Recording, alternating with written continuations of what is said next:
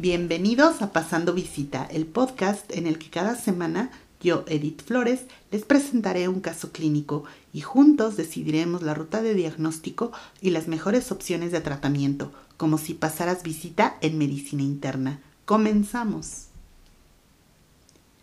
Hola a todos, sean bienvenidos a este primer pase de visita.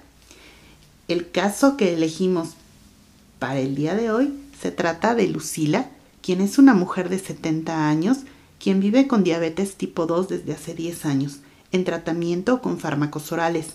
No recuerda el nombre ni la dosis, pero refiere a la paciente que tiene control regular.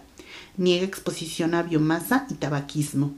Comenzó una semana previa al ingreso a medicina interna con tos productiva, no cianosante ni emetizante, con esputo blanquecino que hace tres días se tornó amarillo verdoso acompañado de disnea MMRC2 que progresó en las últimas 24 horas a MMRC3 y fiebre sin predominio de horario cuantificada en 38.8 grados centígrados desde hace dos días. A la exploración física se encontró con una tensión arterial de 88 sobre 60 milímetros de mercurio, frecuencia cardíaca de 100 por minuto, respiratoria de 30 por minuto, y una temperatura de 38.9 grados centígrados. Se encontró somnolienta, pero respondía a preguntas sencillas. No estaba desorientada. Tórax posterior con movimientos respiratorios disminuidos de predominio derecho, vibraciones vocales aumentadas en hemitórax derecho, mate a la percusión en región subescapular derecha, murmullo vesicular disminuido derecho y con algunos crepitantes bilaterales. Resto de la exploración sin alteraciones. Por laboratorio, con leucocitos de 15.800 por milímetro cúbico, neutrófilos de 13.000 por milímetro cúbico, hemoglobina de 14.5 gramos por decilitro, hematócrito de 44% y plaquetas de 134.000 por milímetro cúbico, glucosa de 200 miligramos por decilitro, sodio de 134 equivalentes por litro, potasio de 3.2 equivalentes por litro, creatinina de 1.78 miligramos por decilitro, BUN de 20 miligramos por decilitro. La gasometría arterial con FIO 2 al 21%, con un pH de 7.34, una presión parcial de oxígeno de 58 milímetros de mercurio, una PCO2 de 30 milímetros de mercurio y bicarbonato de 18 milimoles por litro. La radiografía de tórax mostró una radioopacidad basal derecha heterogénea y broncograma aéreo. La primera pregunta en este pase de visita sería, ¿cuál es el diagnóstico o diagnósticos de Lucila? Creo que antes de pronunciar algún diagnóstico es importante que identifiquemos los puntos claves del caso. El tiempo de la evolución, la tos productiva con esputo amarillo verdoso, la disnea progresiva, la fiebre, la hipotensión a su llegada al servicio de medicina interna, los hallazgos en la exploración física del tórax y las alteraciones de los exámenes de laboratorio y radiológicos. Una vez que hemos identificado esto, podemos emitir nuestros diagnósticos. Diagnósticos sindromáticos, nosológicos, etiológicos. Comencemos por los sindromáticos. El primer diagnóstico que podríamos dar sería el síndrome febril. Lucila tiene fiebre. El segundo, un síndrome pleuropulmonar de condensación.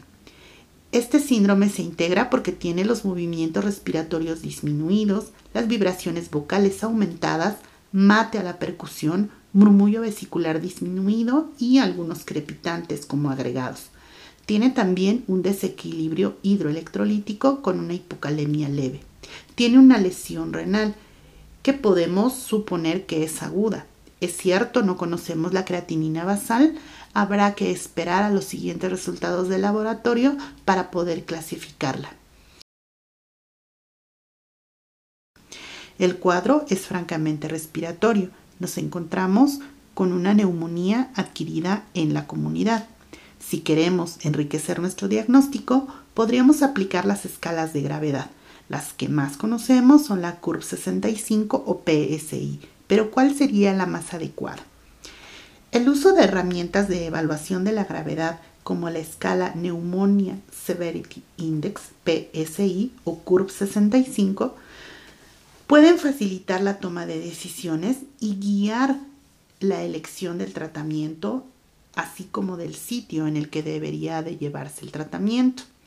La escala PSI clasifica a los pacientes en cinco estratos de riesgo asociados con el riesgo de mortalidad, mientras que la escala CURB 65 utiliza cinco variables para calcular la gravedad.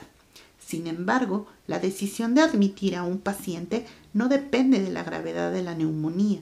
Hay que tomar en cuenta las comorbilidades de nuestro paciente y de los factores sociales.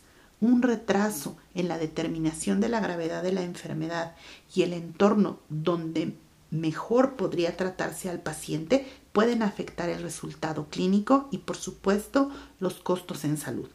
Por ejemplo, en los Estados Unidos se prefiere la escala PSI a la CURB 65, ya que PSI identifica una mayor proporción de pacientes como de bajo riesgo y presenta un mayor poder discriminatorio para predecir la mortalidad. Específicamente para el caso de Lucila, la neumonía adquirida en comunidad clasificada por CURB 65 clasifica para un riesgo 3, un riesgo severo de, de, complicaciones y de mortalidad. Si aplicamos la escala PSI, cuantificamos 100 puntos, es decir, un riesgo moderado con una mortalidad que puede llegar hasta un 8.2%. Lo recomendable es tratamiento hospitalario. Si bien en el diagnóstico etiológico podríamos aventurarnos a decir que esta neumonía es ocasionada por neumonía, no debemos olvidar que existen otros agentes causales, por ejemplo, Hemophilus influenza, Mycoplasma pneumoniae, Staphylococcus aureus, especies de Legionella, Chlamydia pneumoniae y Moraxella catarralis. Y también recordar que hay un incremento importante de las infecciones virales y que pueden coexistir infecciones virales e infecciones bacterianas. Otra pregunta que surge en este pase de visita es si tendríamos que considerar, por ejemplo, infecciones por pseudomona o algún otro patógeno multidrogo resistente.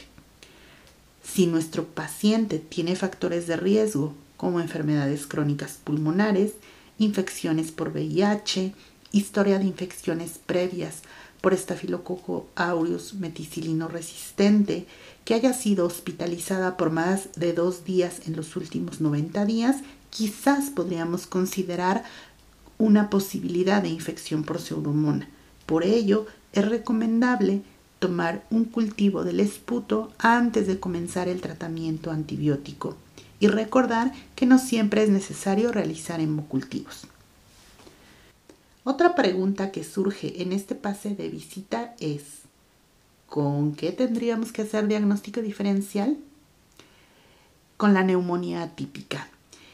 Pero recordar que la mayoría de las ocasiones la tos en las neumonías atípicas es irritativa, la expectoración es escasa y en la exploración pulmonar puede no haber datos de condensación y generalmente el paciente refiere manifestaciones extrapulmonares que no es el caso de Lucila. La siguiente pregunta para este pase de visita es ¿cuál sería el tratamiento para Lucila? Para este caso, las guías actuales sugieren un doble esquema antibiótico, beta-lactámico más un macrólido o una fluoroquinolona con cobertura respiratoria. Los pacientes con comorbilidades, como es el caso de Lucila, deben recibir tratamiento con doble esquema y de amplio espectro, pues son más vulnerables y los resultados clínicos pueden no ser tan buenos. Además, recordar que los pacientes con comorbilidades son tratados con más frecuencia con antibióticos, por lo tanto las posibilidades de encontrar resistencia bacteriana es mayor. Hay que estar atentos a las potenciales complicaciones que se pudieran presentar en este caso, por ejemplo, empiema y neumonía nosocomial. Hay que recordar que aproximadamente 40% de los pacientes que tienen neumonía adquirida en la comunidad van a necesitar de hospitalización y 5% de estos pacientes ingresarán a la unidad de cuidados intensivos, ya sea por choque séptico o necesidad de apoyo mecánico ventilatorio. ¿Cuáles son los datos clínicos que me alertarán sobre un deterioro clínico de nuestros pacientes? Las guías los clasifican en criterios menores y criterios mayores. Los criterios menores son un incremento de la frecuencia respiratoria, más de 30 respiraciones por minuto, una PaO2 FiO2 menor de 250, infiltrados múltiples en la radiografía, alteraciones neurológicas como confusión o desorientación, incremento de la uremia con un nitrógeno ureico mayor de 20 miligramos por decilitro, leucopenia, trombocitopenia, hipotermia, hipotensión que requiera manejo con un agresivo esquema de fluidos y los criterios mayores, choque séptico que requiera de vasopresores o falla respiratoria que requiera de ventilación mecánica. Cada paciente es distinto y debemos individualizarlo. Nuestro juicio clínico es muy importante. Este caso es solo un simulador que pretende ayudarte a estudiar el tema. Gracias por escucharnos. Las fuentes consultadas estarán en la descripción de cada episodio y en nuestras redes sociales. Si tienen algún caso clínico que les gustaría que analizáramos o bien quieren participar con nosotros en nuestro pase de visita, pueden contactarnos a través de nuestro correo electrónico. No se pierdan nuestro próximo pase de visita en medicina interna. Hasta pronto.